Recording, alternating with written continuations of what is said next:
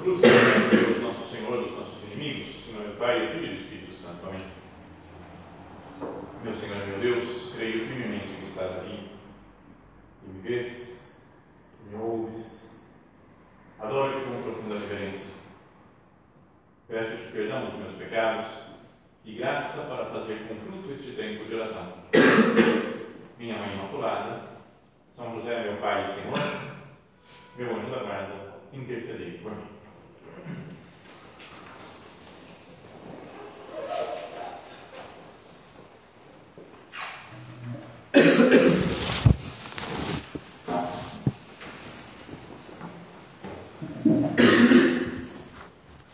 Na semana passada, nós falamos sobre aproveitar o tempo nesse, nesse, nesse momento que estamos vivendo, de férias, né, da maioria das pessoas, e falávamos que a melhor maneira de, de aproveitar o tempo é amando, vivendo nessa, o tempo de férias para contemplar mais a Deus, para dar atenção mais para as pessoas e assim seguir aquilo lá que Jesus falou, né? Ele dizia, né, perguntaram uma vez para ele, né, mestre, qual o maior de todos os mandamentos?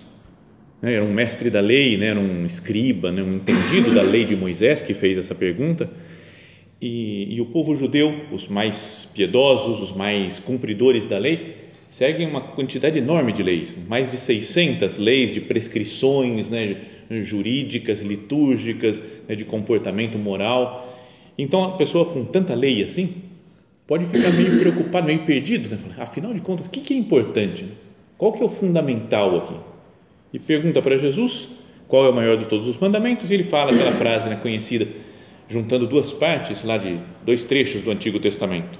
Falou primeiro é amarás o Senhor teu Deus com todo o teu coração, com toda a tua mente, com todas as tuas forças. E o segundo, semelhante a esse, é amarás o teu próximo como a ti mesmo. Então, falávamos disso, né, do amor. E hoje vamos continuar meditando sobre isso, né, na, sobre a caridade com outras pessoas, né, com quem nós convivemos, ou com pessoas que nós nem conhecemos, mas que são também filhos de Deus, são meus irmãos, né, em Deus são todos irmãos. É, Jesus fala isso daqui né, ao longo da sua vida pública, ele fala amar o teu próximo como a ti mesmo né? Mas depois, no final da sua vida, ele vai falar: Amai-vos uns aos outros como eu vos amei. Tem uma subida de nível. Sabe, já contei outras vezes, talvez aqui mesmo, de um momento, uma época da minha vida, antes de ser padre, nem sonhava que ia ser padre na vida, e tinha estudado física e fui dar aulas de física.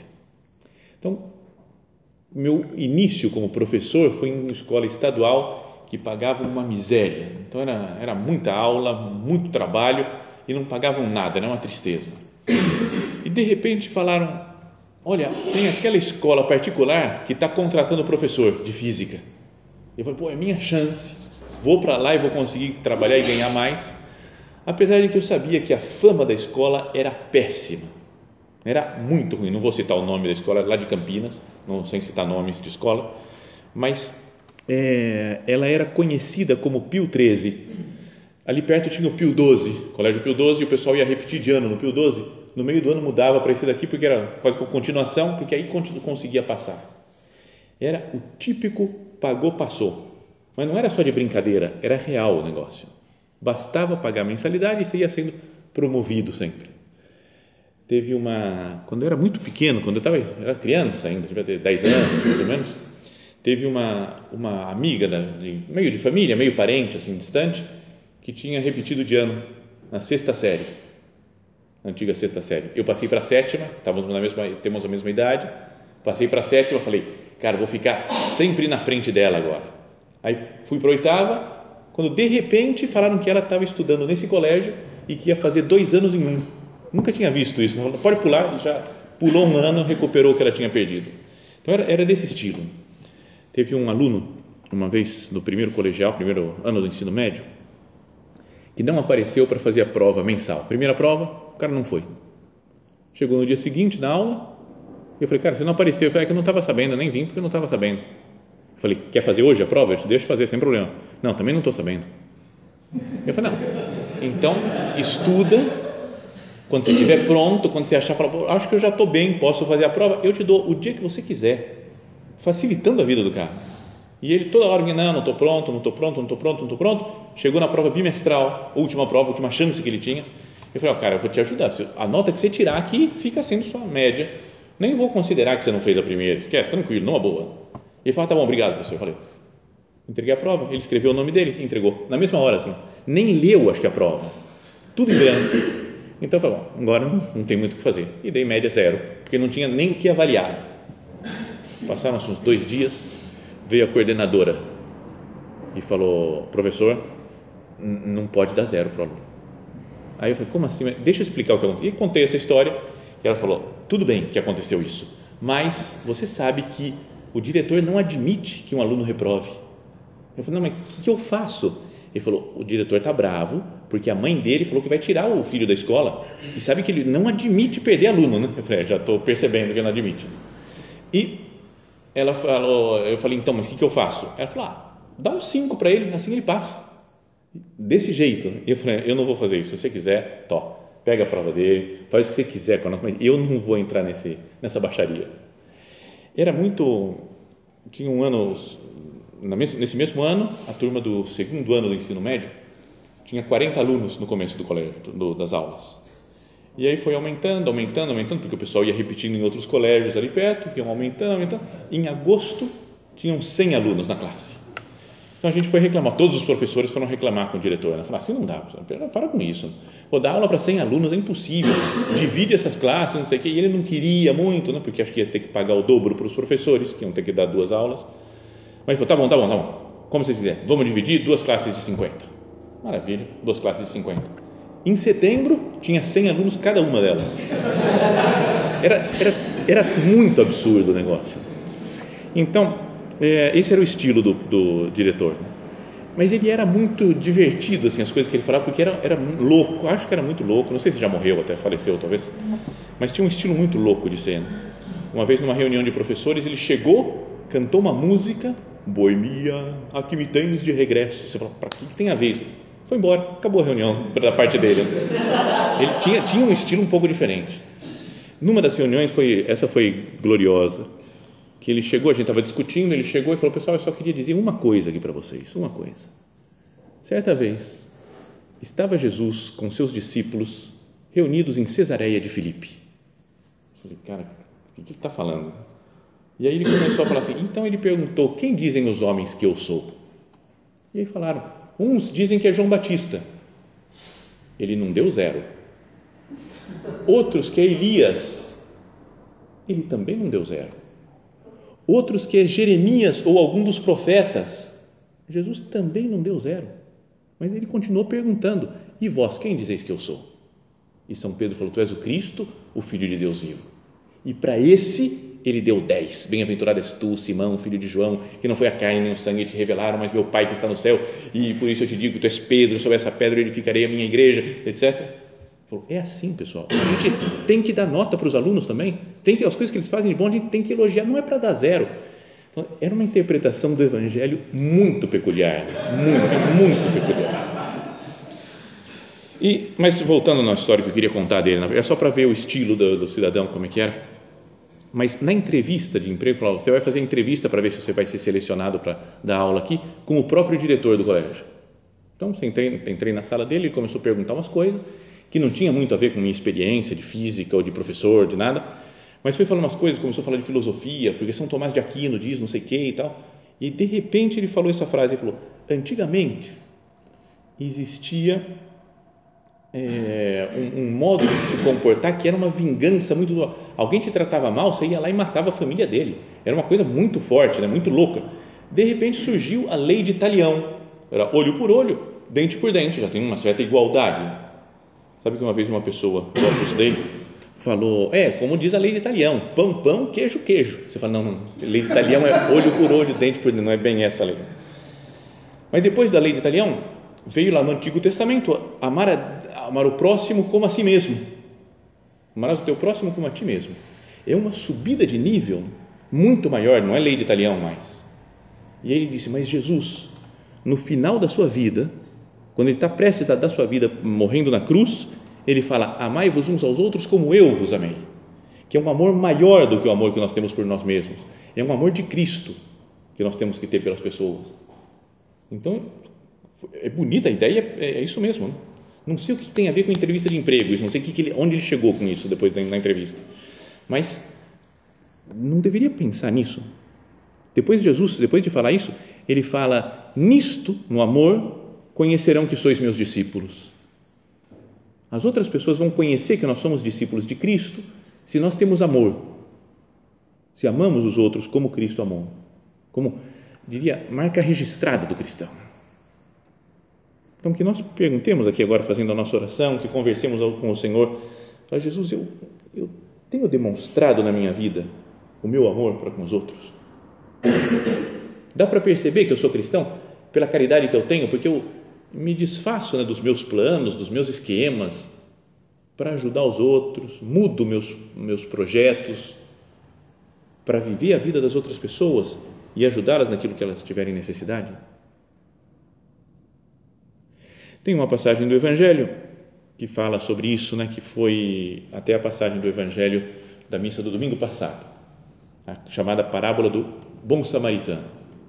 Então, queria que nós fôssemos considerando ela um pouco, fazendo a nossa oração com ela Fala que chegou também um outro mestre da lei, um homem entendido da lei das Escrituras, e falou para Jesus: né, O que eu devo fazer para ganhar a vida eterna?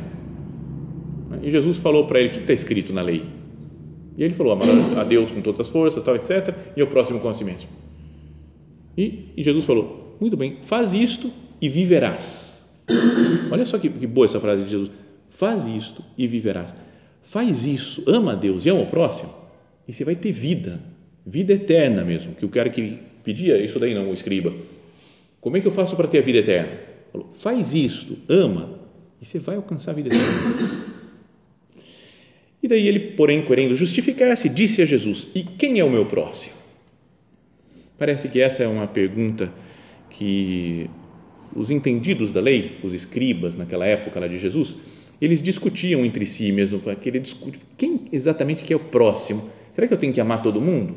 Alguns devem ser próximos, outros não são considerados próximos. E debatiam esse assunto.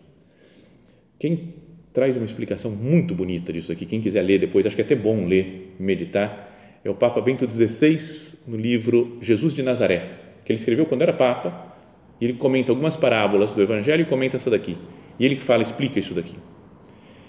Então eles diziam, com certeza é próximo quem é do povo, do povo judeu quem é judeu como nós, tem a mesma fé, filho de Abraão, Isaac e Jacó, esse é nosso próximo. Aí eles perguntavam: e os estrangeiros? Então lembravam que Deus falou que era para tratar bem os estrangeiros, porque tu também foste estrangeiro na terra do Egito. Então, tá bom, então o estrangeiro que vive em paz conosco é nosso próximo também. Devo tratar bem os estrangeiros. Mas daí tinha os povos inimigos e um povo que vem atacar Israel e quer destruir a nossa terra santa. Então, esse daí não era visto como próximo, não tenho que tratar bem, não tenho que amar. Eu tenho que entrar em guerra e destruir o inimigo. E entre esses estavam os samaritanos, que por uma questão histórica, na antiga, estavam em briga contínua com os judeus, que nem se comunicavam, nem falavam um com o outro. Lembra? Capítulo 4 do Evangelho de São João, quando Jesus senta no poço lá de Sicar e fala que vem uma mulher samaritana Jesus pede para ela de beber, dá-me de beber, e ela fala: Como tu pedes de beber, sendo tu judeu e eu uma mulher samaritana? Falou: Como é que a gente nem conversa? Como é que você vem dirigir a palavra a mim? Era desse nível né, o relacionamento de judeus e samaritanos. Só para a gente ter uma ideia do que vai Jesus contar depois na parábola que vem a seguir. Então o homem perguntou: Então, Jesus, afinal, quem é o meu próximo? Jesus retomou: certo homem descia de Jerusalém para Jericó e caiu nas mãos de assaltantes. Jericó está bem abaixo, está abaixo do nível do mar, até perto do Mar Morto. Em Jerusalém é uma cidade mais alta, está na montanha. Então ele descia, fala, descia de Jerusalém para Jericó, e acho que é uma, é uma parábola que Jesus está contando, mas baseada em fatos reais, né? porque nem filme baseado em fatos reais. Né? Porque acontecia de muita gente ser às vezes assaltada, uma estrada perigosa, descendo de Jerusalém para Jericó. E fala que esses assaltantes arrancaram-lhe tudo, espancaram-no e foram-se embora deixando-o quase morto. Por acaso, um sacerdote estava passando por aquele caminho. Quando viu o homem, seguiu adiante pelo outro lado. Então, um sacerdote, não, não é um padre católico agora, mas um sacerdote do povo judeu, que era quem oferecia os sacrifícios no templo que estava em Jerusalém. Podia imaginar, né? ele oferece sacrifícios para Deus em nome do povo, depois está voltando talvez para sua casa em Jericó, vê o, o, o, homem que foi assaltado, que está lá semi-morto, né? deixando quase morto, vê e seguiu adiante pelo outro lado. E fala que logo a seguir fala, então o mesmo aconteceu com Levita. Levita é um descendente da tribo de Levi, que eram os encarregados do templo também, do culto do Senhor. Era desses levitas que saíam os sacerdotes. Era, vai, tipo uma espécie de sacristão atualmente, o cara que cuida da igreja, o cara que cuidava do templo de Jerusalém, dedicado ao culto. E a mesma coisa, chegou ao lugar, viu o homem e seguiu adiante pelo outro lado. Vamos primeiro já parar nisso daqui e pensar né, se às vezes nós não temos essa atitude. Né? Mas, Senhor, eu tenho essa atitude do, do sacerdote, do levita. Somos gente, somos cristãos, gente que se dedica a Deus, que procura participar da missa, reza, faz suas orações, reza terço. Mas daí quando a gente encontra uma pessoa necessitada, necessitada fisicamente, materialmente, porque é pobre, porque é mendigo, porque está bêbado, porque ou, ou pobre de, sei lá, humanamente, porque está meio abandonado, porque é meio chato, porque tem alguma doença, ou porque está afastado de Deus, está meio no mundo do pecado. Será que a nossa atitude não é também de ver e passar pelo outro lado? Eu não vou me envolver com essa pessoa porque eu vou me complicar.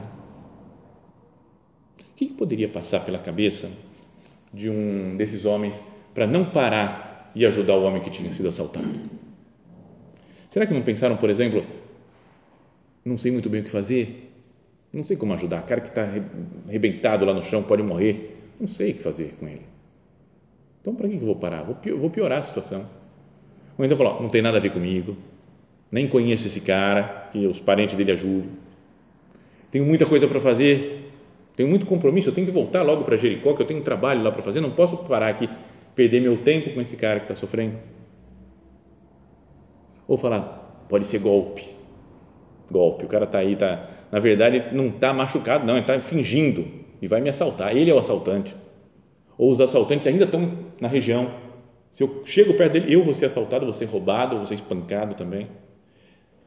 Nós podemos às vezes dar muitas desculpas e não seguimos, não fazemos o que Cristo pede, de ser próximo daquele homem que está sofrendo, de me aproximar, de, de ajudar. Mas aí fala, mais um samaritano, que não era próximo, pelo, pela doutrina lá dos, dos judeus, não era próximo, era inimigo, mas um samaritano que estava viajando, chegou perto dele, viu e moveu-se de compaixão Aproximou-se dele e tratou-lhe as feridas, derramando nelas óleo e vinho. Depois colocou-o no seu próprio animal e o levou a uma pensão, onde cuidou dele. No dia seguinte, pegou dois denários e entregou-os ao dono da pensão, recomendando: Toma conta dele, quando eu voltar, pagarei o que tiveres gasto a mais. Fez tudo para ajudar esse homem. E Jesus perguntou então para o escriba que tinha perguntado: Na tua opinião, qual dos três foi o próximo do homem que caiu nas mãos dos assaltantes? E ele respondeu: Aquele que usou de misericórdia para com ele. Nem falou o samaritano, nem dizia a palavra samaritano. Aquele que usou de misericórdia para com ele. Então Jesus lhe disse: Vai e faze tu a mesma coisa. Então, essa frase também é outra frase importante de Jesus. Faze tu a mesma coisa. Ele tinha falado: Faz isso e viverás. Lembra do amor? Faz isso e você vai ter a vida eterna. Então, seja como esse samaritano. Faz isso. Faz tu a mesma coisa. E você vai alcançar a vida eterna. Então, pensemos agora na nossa vida. Se eu não devo fazer como fez esse homem samaritano também. Escutar essa frase de Jesus como dirigida a mim. Vai e faz tu a mesma coisa. Para cada um de nós, ele fala assim, sai da sua situação e ajuda quem está precisando gosto muito de meditar nos verbos que falam aqui desse, do que fez esse homem, porque foram, são vários verbos que falam, que, que aparecem aqui. Um samaritano que estava viajando, estava viajando, tinha um compromisso, tinha uma meta para alcançar, fala que chegou perto dele. Primeira coisa, chegou perto. Eu chego perto das pessoas para conhecer, para saber o que está acontecendo com ela? Ou fujo, me afasto por medo?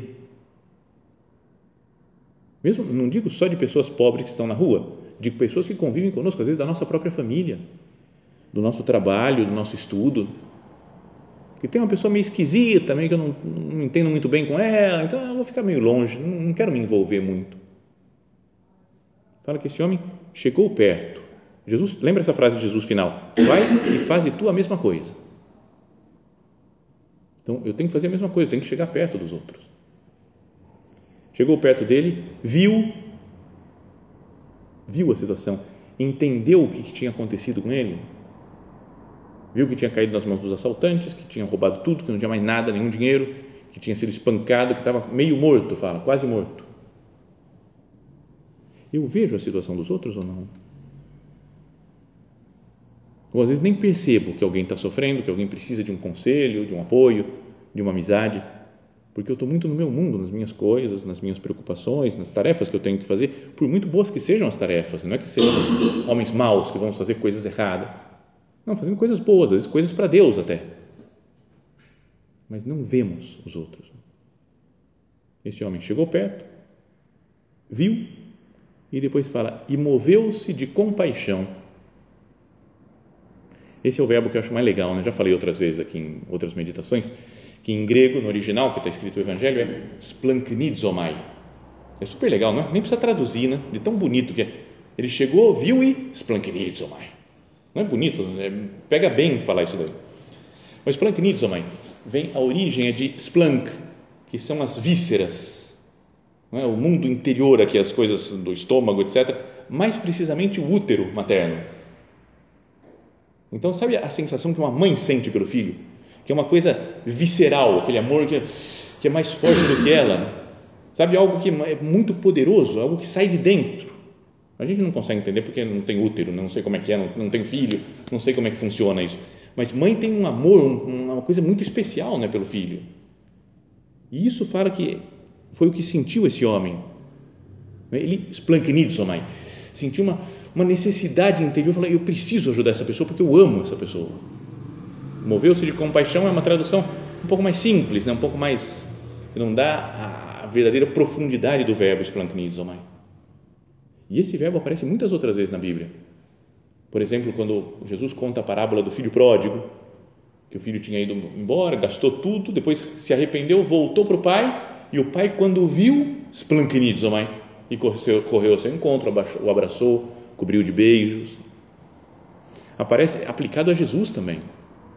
Fala que Jesus desceu, viu uma grande multidão que era como ovelha sem pastor e esplancanidzomai, sentiu-se compaixão, sentiu compaixão por essa multidão e começou a ensinar-lhes muitas coisas. Então, eu sinto compaixão pelos outros, porque é importante mesmo falar, eu, Jesus, eu quero gostar das pessoas. Não vou viver uma caridade, falava São José Maria, que a gente não viva uma caridade oficial, seca e sem alma. Sabe, João? Eu tenho que viver a caridade, fiz meu propósito para ser um menino bom, vou viver a caridade, então eu vou fazer o bem para esse, eu vou fazer o bem para quê? Não é assim, porque eu quero ter o coração de Cristo, as vísceras de Cristo, e assim sentir uma compaixão enorme por cada pessoa, sentir a necessidade da alma, de porque ela precisa se aproximar de Deus Senhor, que eu seja uma pessoa que tem coração. Para amar os outros é preciso colocar o coração no relacionamento com as pessoas. Splanknizomai. Depois fala, aproximou-se dele de novo, já tinha chegado perto, se aproximou mais ainda e tratou-lhe as feridas. Eu vou tentar ajudar a curar essas feridas que ele tem. Tem muita gente com feridas morais, feridas espirituais feridas afetivas, né, disso, que foi abandonado por alguém. Olha, eu tenho paciência e cuidado para tratar essas feridas das pessoas, derramando nelas óleo e vinho. Isso eu acho, cara, uma sujeira. Sério, imagina que, que é, eu nunca passaria pela cabeça, né? A pessoa está com uma ferida lá, fala, sabe o que eu vou fazer? Vou jogar óleo e depois jogar vinho. para mim faz uma sujeirada que fala, será que está ajudando ou está atrapalhando isso? Mas era tudo que ele tinha, o homem. Falou, o que eu tenho é isso, eu tenho óleo, eu tenho vinho, vamos ver que se funciona. Se, não é que a gente tem que saber como resolver os problemas da humanidade, né, todo mundo? Eu falo, o que eu tenho, eu te dou. O que eu tenho, o que eu posso fazer, eu faço, mesmo que não seja a melhor coisa do mundo. Mas eu estou me esforçando para fazer o bem para essa pessoa. Aproximou-se, tratou-lhe as feridas, derramando óleo, óleo e vinho. Depois colocou-o no seu próprio animal, usou uma coisa sua, um animal, um cavalo ou burro que ele tinha, e colocou o homem em cima. Se esforçou para levantar o homem e colocar lá em cima. E é seu, né? Falou, não tem problema que está usando uma coisa minha. E levou uma pensão onde cuidou dele. Gastou tempo. Ele tinha um plano, estava viajando, fala de Jerusalém para Jericó, e parou e perdeu o maior tempo para ajudar a pessoa que estava precisando. Senhor, eu, eu gasto tempo para ajudar as pessoas também. Mudo os meus planos. E depois ainda fala que pegou dois denários, entregou ao dono da pensão, falando que tiver gasto, usa o dinheiro dele, gasta até suas posses materiais para ajudar a pessoa necessitada. E é o que Jesus falou, né? Vai e faze tu a mesma coisa. O Papa Bento XVI, nesse livro Jesus de Nazaré, que tinha comentado antes, ao falar dessa parábola, ele explica, fala isso daí, né, com a interpretação normal dessa parábola, mas diz também, mas também se pode entender essa história como a história da humanidade, que o homem também foi roubado, né, roubaram a graça dele, o demônio roubou a graça, né, o homem foi espancado, foi deixado quase morto pelo pecado, a alma da pessoa com pecado está nessa situação, e Jesus que não era próximo, que estava lá no céu, se faz próximo, se faz homem como nós e se mistura conosco e cura as nossas feridas e cuida de nós. Fala, até nos leva a uma pensão para cuidar dele, como se fosse a igreja, onde nós somos cuidados, somos tratados, porque recebemos os sacramentos, a Eucaristia, que é alimento para a nossa alma, a confissão que perdoa os nossos pecados, ou seja, cura as nossas feridas, as nossas chagas. Nós estamos machucados, fomos roubados, estamos meio mortos. E quem pensa na própria alma, né, na situação de pecado, às vezes em que vive, nas dificuldades, nas tentações, se sente assim. Mas que nós pensemos, Jesus se fez próximo de mim. Jesus veio do céu para estar junto comigo, para dar sua vida por mim, perdeu o, seu tempo como esse samaritano, para que eu tenha vida. Perdeu a sua vida para que eu tenha vida. Quando as coisas nos custem, vamos pensar que nós temos esse bom samaritano, que é Jesus que vem a nós, que dá sua vida, que perdoa, que nos acompanha, que nos ajuda. E que nós sejamos como esse bom samaritano, ou seja, ser como Jesus, no fundo, para as outras pessoas. Quando Jesus fala, vai e faz a tua mesma coisa, é, seja Cristo para os outros. Amai-vos uns aos outros como eu vos amei. Lembra que falávamos lá no começo? Jesus fez isso. Saiu do céu é? não saiu literalmente assim do céu, mas desceu do céu à terra é? para se fazer próximo de nós e cuidar das nossas feridas. E nós também, por querer amar como Jesus nos ama, nós também saímos da nossa situação, da nossa comodidade, às vezes, para nos fazermos próximos de todas as pessoas que precisam. Vamos pedir isso através da intercessão de Nossa Senhora. Ela é nossa mãe, é a pessoa que mais ama Deus e ama as outras pessoas que ela, como mãe, nos ensine essa lição de viver de amor a Deus e amor ao próximo.